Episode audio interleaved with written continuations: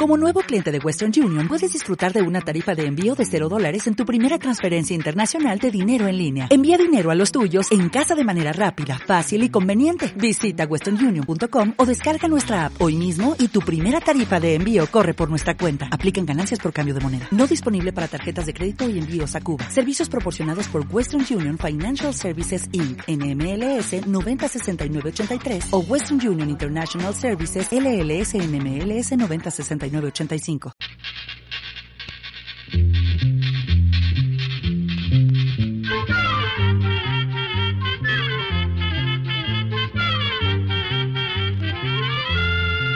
Llegó pa' todo, llegó la escuela, llegó la escuela, llegó por radio.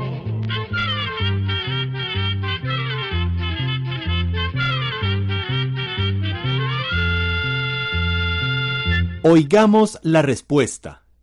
Es el programa que les trae a ustedes el Instituto Centroamericano de Extensión de la Cultura, ICQ.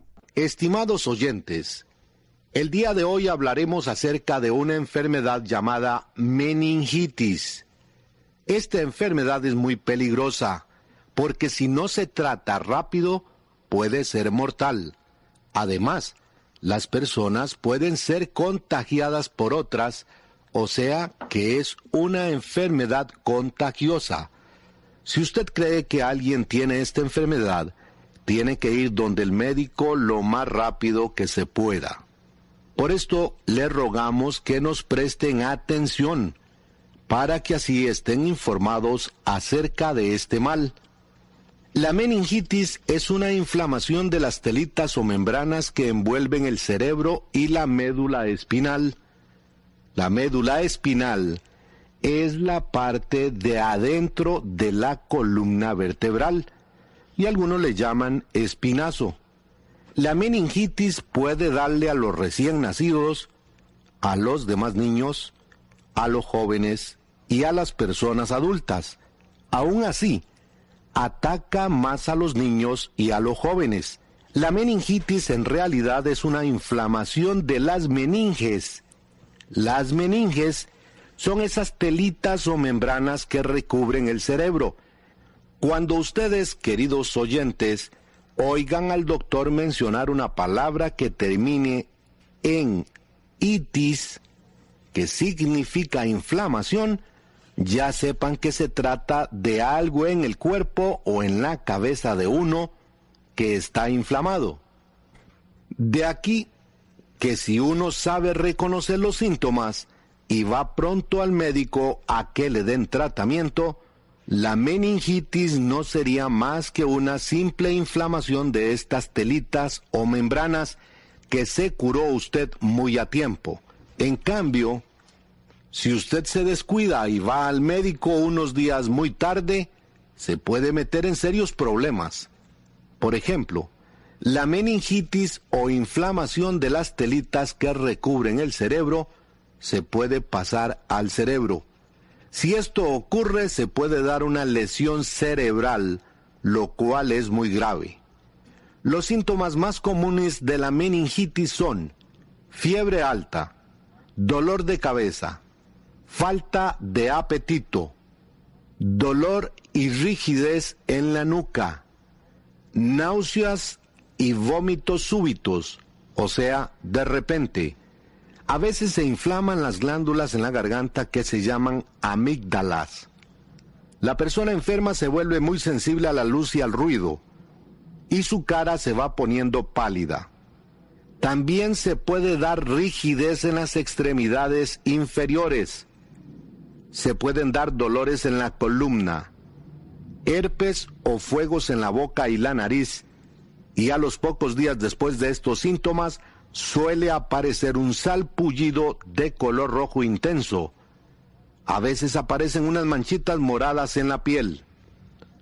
En algunos casos esta enfermedad puede producir convulsiones, que son movimientos rápidos del cuerpo. También puede producir lo que los médicos llaman coma, que es cuando uno entra en un como sueño bien largo. Lo bueno amigos que nos escuchan es que nada de esto pasa si uno está alerta a los síntomas y va donde el médico en cuanto sospeche que su niño o cualquier persona pueda tener meningitis. Ah, como usted ya sabe, esta enfermedad es una inflamación de las membranas que recubren el cerebro y no tiene por qué pasar a nada más. Esta enfermedad tiene varios de los síntomas que tiene el catarro común, dolores de cabeza, fiebre y falta de apetito. Hay que estar alerta y saber notar la diferencia. Si usted ve que hay vómito de repente y muy fuertes y están los otros síntomas de meningitis ya presentes, lo más seguro es que sea en efecto meningitis. En cualquier caso, tiene usted, amigo oyente, que ir donde el doctor a ver qué pasa.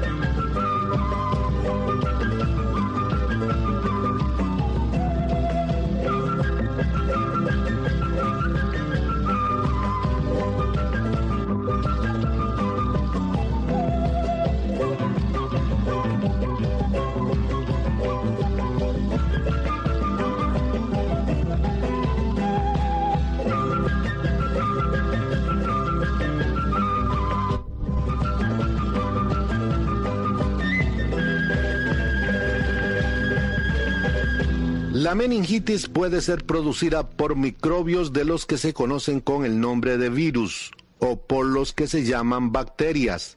Las meningitis que son producidas por virus no son tan peligrosas a como lo son las meningitis causadas por bacterias. Además, una gran cantidad de los casos de meningitis son producidos por una bacteria llamada meningococo. Es por esto que nosotros vamos a hablar de la meningitis causada por bacterias, sobre todo de la producida por la bacteria del meningococo, que ataca mucho a los niños menores de un año.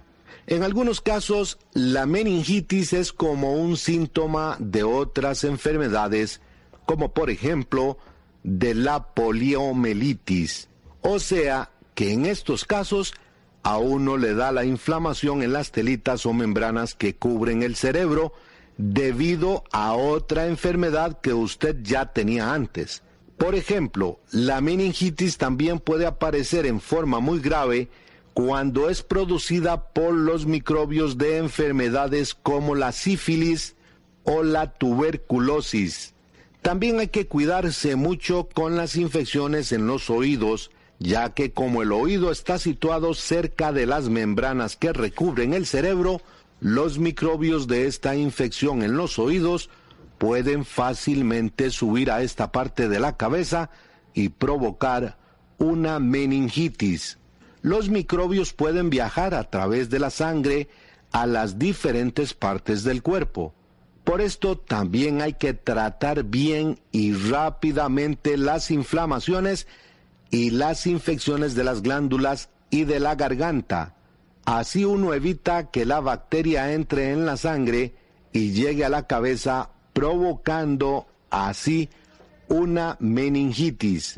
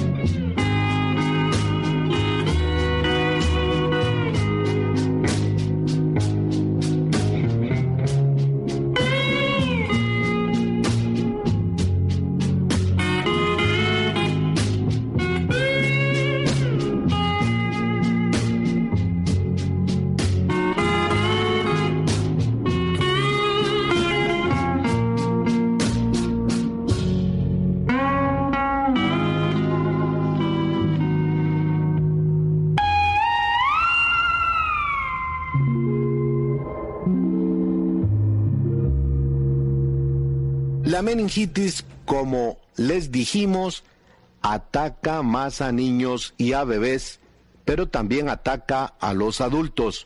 Una bacteria diferente a la que ya mencionamos es la causa más frecuente de la meningitis en el adulto. Tienen más riesgos de contagiarse los adultos que padecen de alcoholismo y los que tienen otitis, por ejemplo, que los adultos que están completamente sanos otitis, como ustedes ya deben sospechar por lo que les dijimos anteriormente acerca de la palabra itis, significa inflamación del oído.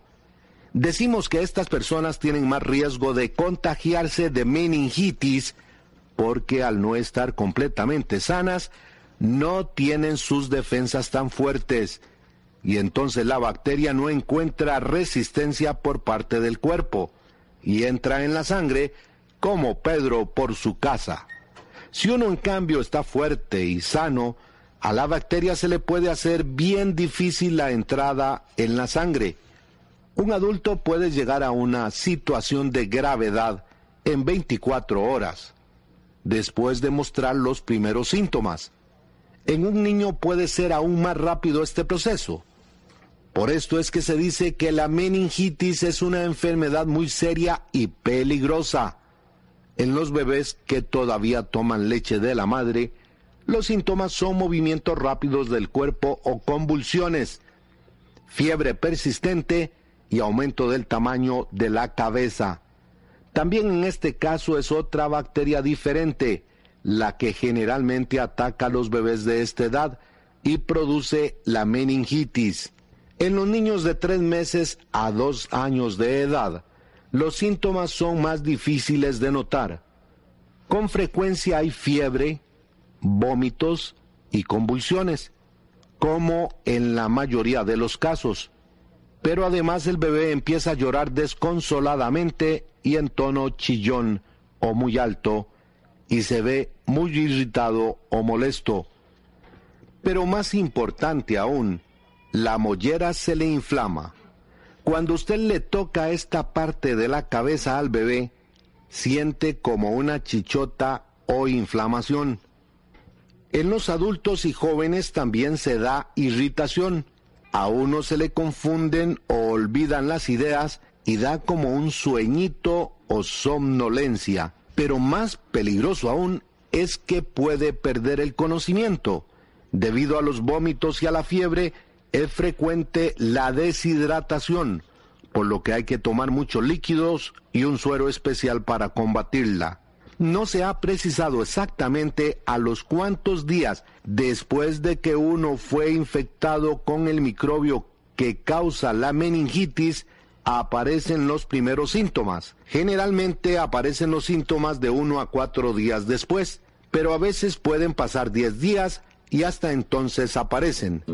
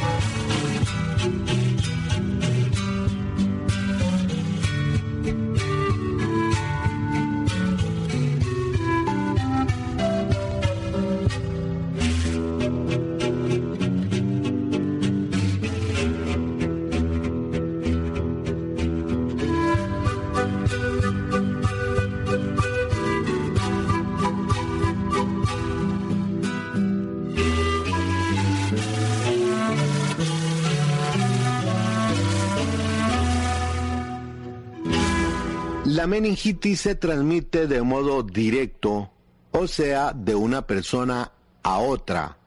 Se transmite por medio de unas como gotitas que todos tenemos en la nariz, la garganta y la boca. A estas gotitas los médicos las llaman secreciones. Las gotitas de saliva que tiramos al estornudar son un buen ejemplo de estas secreciones. Estas secreciones o gotitas acarrean el microbio de la meningitis y la sacamos cuando respiramos, hablamos, tosemos o estornudamos. Cuando respiramos o hablamos las gotitas salen con poca fuerza, pero cuando tosemos y aún más cuando estornudamos, las gotitas salen con mayor fuerza y en mayor cantidad. Cuando esto pasa la posibilidad de contagio es mayor La persona sana se contagia cuando entran en su nariz o boca las gotitas de la persona contagiada, ya que estas gotitas acarrean el microbio que causa la meningitis. A ustedes nuestros amigos les queremos contar que hay muchos tipos de meningitis causadas por varias clases diferentes de microbios y que todas estas tienen diferentes curas y tratamientos. Es por eso que en el corto espacio que tenemos en este programa no podemos hablarles de todas estas. Lo que sí estamos tratando con este programa es de que sepan ustedes reconocer la enfermedad para evitar males mayores. También queremos que sepan qué hacer mientras buscan un centro médico y por esto dedicaremos la última parte de nuestra charla de hoy a darles recomendaciones y consejos para prevenirse. En caso que se sospeche que alguien en casa esté contagiado, para prevenirse de la meningitis es necesario mantener las manos bien lavadas para evitar llevar el microbio a la boca o nariz. También el enfermo debe taparse la boca al toser y al estornudar para así no pasarle los microbios a otros. Lo mismo debería hacer las demás personas de la familia. Hay que mantener las habitaciones bien ventiladas y limpias para que así circule el microbio, si acaso anda por ahí. Este microbio no sobrevive en un ambiente seco, por lo que hay que evitar cuartos húmedos. Tampoco sobrevive al sol, Así que abra esas ventanas para que entren los rayos del sol. Fíjese usted, amigo oyente, que a como pasa con muchas enfermedades, mientras mejor alimentado y fuerte esté usted a la hora del contagio, más rápido se recuperará y menos daño le causará la enfermedad. En otras palabras, trate en la medida de lo posible que usted y los suyos coman adecuadamente. También le vamos a aconsejar que se cuide cualquier enfermedad por leve que sea, ya que a la meningitis le encanta atacar cuando usted ya está enfermo. De una amigdalitis, por ejemplo, le puede dar una meningitis, así que cuídese. Y otra vez, a como ustedes ya deben saber, la amigdalitis es la inflamación de unas glándulas en la garganta que se llaman amígdalas. Esta vez, estimados oyentes, no les vamos a indicar cómo curarse o tratarse esta enfermedad, ya que creemos que solo un médico debe hacerlo. Primero tienen que hacerle unas pruebas en un centro médico para ver qué tipo de meningitis tiene y hasta después puede el médico recetarle su medicina. Es por esto que tiene que ir a verse en cuanto sospeche que usted o alguien de su familia tiene esta enfermedad. Atención controladores, programa número 130. Así llegamos a un programa más de Oigamos la Respuesta. Pero le esperamos mañana, si Dios quiere, aquí por esta su emisora y a la misma hora Mándenos sus preguntas al apartado 2948-1000 San José, Costa Rica. También nos puede llamar a los teléfonos 22 25 52 38 o 22 25 53 38 o mándenos un fax al 22 25 22 27. También le damos el correo electrónico isq.org. Celo de letreo icecu arroba icecu.org. Para nosotros sus preguntas son muy importantes y estamos para servirle. También puede dirigir su pregunta a esta emisora que ellos amablemente nos darán llegar. Muy importante, dele su nombre completo, dirección bien exacta ah, y el lugar donde escuche el programa. Recuerde que comprender lo comprensible es un derecho humano. Que Dios le bendiga.